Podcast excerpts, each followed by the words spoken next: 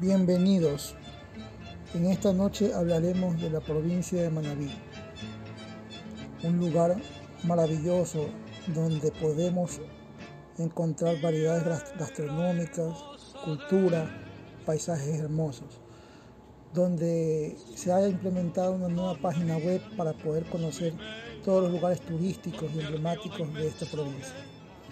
Tenemos desde las costas, tenemos manglares, tenemos eh, lugares ecológicos donde pueden haber muchas actividades. También recomendamos la alimentación gastronómica del lugar.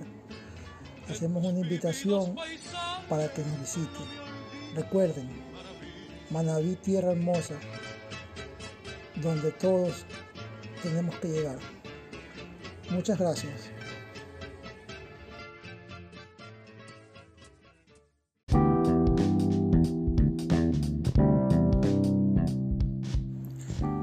Bienvenidos a su espacio de noticias destacadas de la semana. Mi nombre es Francisco Torres. Comenzaremos con las respuestas a la entrevista por parte del presidente Guillermo Lazo por los créditos al 1% a 30 años plazo.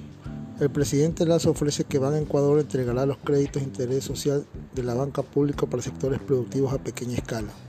El gobierno señaló que el proceso para el otorgamiento es fácil para las personas que estén interesadas y cumplan con los requisitos resolveremos las principales preguntas para el acceso a este financiamiento público. ¿Cuáles son las condiciones de crédito de interés social? Este crédito tiene un plazo de 30 años plazo y una tasa de interés al 1%, ya que es subsidiada por el gobierno. ¿Para qué montos aplica? Los créditos que se otorgarán son desde 500 dólares hasta 5 mil dólares por beneficiario. ¿Quiénes pueden acceder? Pueden solicitar este crédito clientes y no clientes del Banco Ecuador que sean personas naturales consideradas microempresarios, hasta por 20 mil dólares, principalmente los sectores agropecuarios. ¿Qué sectores tienen prioridad? El gobierno destinará 100 millones de dólares para que en esta primera etapa pueda estar entregado al sector agropecuario. ¿Cuáles son los requisitos? Cédula de ciudadanía, planilla de servicios básicos, solicitud de crédito, documentos que respalden los ingresos, todo esto con las copias de matrícula, impuestos predial, etcétera se necesita garante. Sí, Banco Ecuador explicó que la garantía es escribografía, sigue con la firma del prestatario hasta por 3 mil dólares. O garantía personal con un garante desde 3.001 hasta los 5 mil dólares, que es el máximo del crédito. ¿Dónde se solicitará? Las personas interesadas pueden acercarse a las oficinas de Banco Ecuador a nivel nacional. Para evitar aglomeraciones en las agencias, el Banco Público señaló que habilitó puntos de atención cercanos a la agencia de diferentes cantones del país. La ciudadanía puede acudir a los centros de información según el número de cédula. Guillermo Lazo entregará los primeros créditos al 1% en la Tacunga. La Junta Monetaria fijará una tasa de interés para los créditos del gobierno. Es importante recalcar que en esta primera etapa se dará privilegio a las mujeres y en el área agropecuaria. También se entregarán estos fondos directamente en Guayaquil, en las agencias. Y podemos también dar información en lo que es la Tarazana de 8 a 5 de la tarde y en el Parque Samantha. Esos son los puntos de atención para estos nuevos tipos de crédito. También se está utilizando la página web para que puedan llenar los formularios e ingresar sus datos para una precalificación.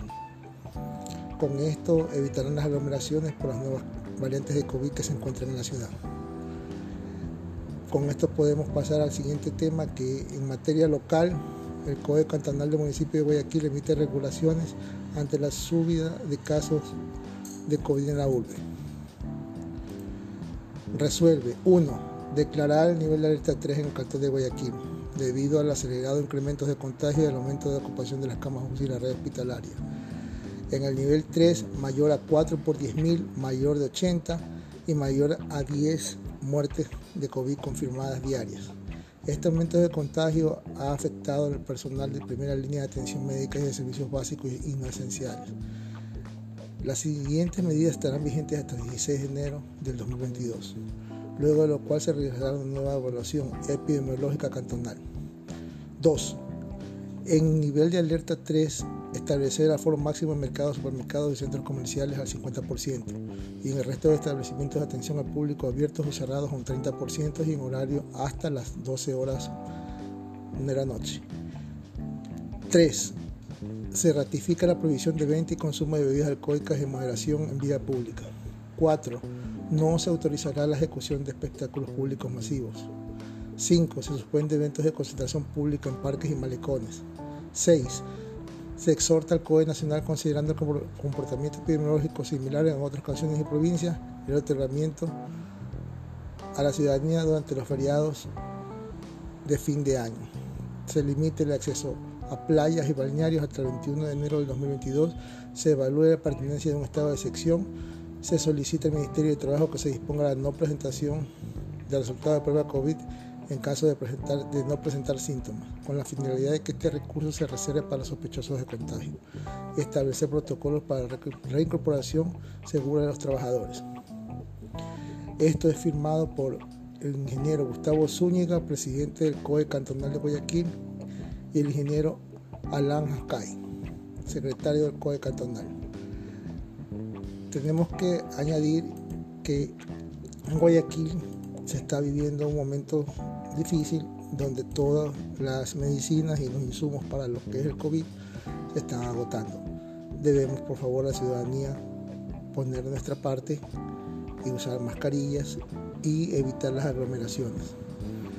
Recién después de los primeros 15 días del primer año, 2022, vamos a tener los, casos de los feriados. Entonces, estas fueron las noticias destacadas de la semana. Nos volveremos a encontrar. Recuerden cuidarse. Desde Guayaquil, Ecuador, Francisco Torres reportando las mejores noticias en la primera semana del nuevo año 2022. Un placer haber estado con ustedes en esta emisión. Saludos cordiales para todos.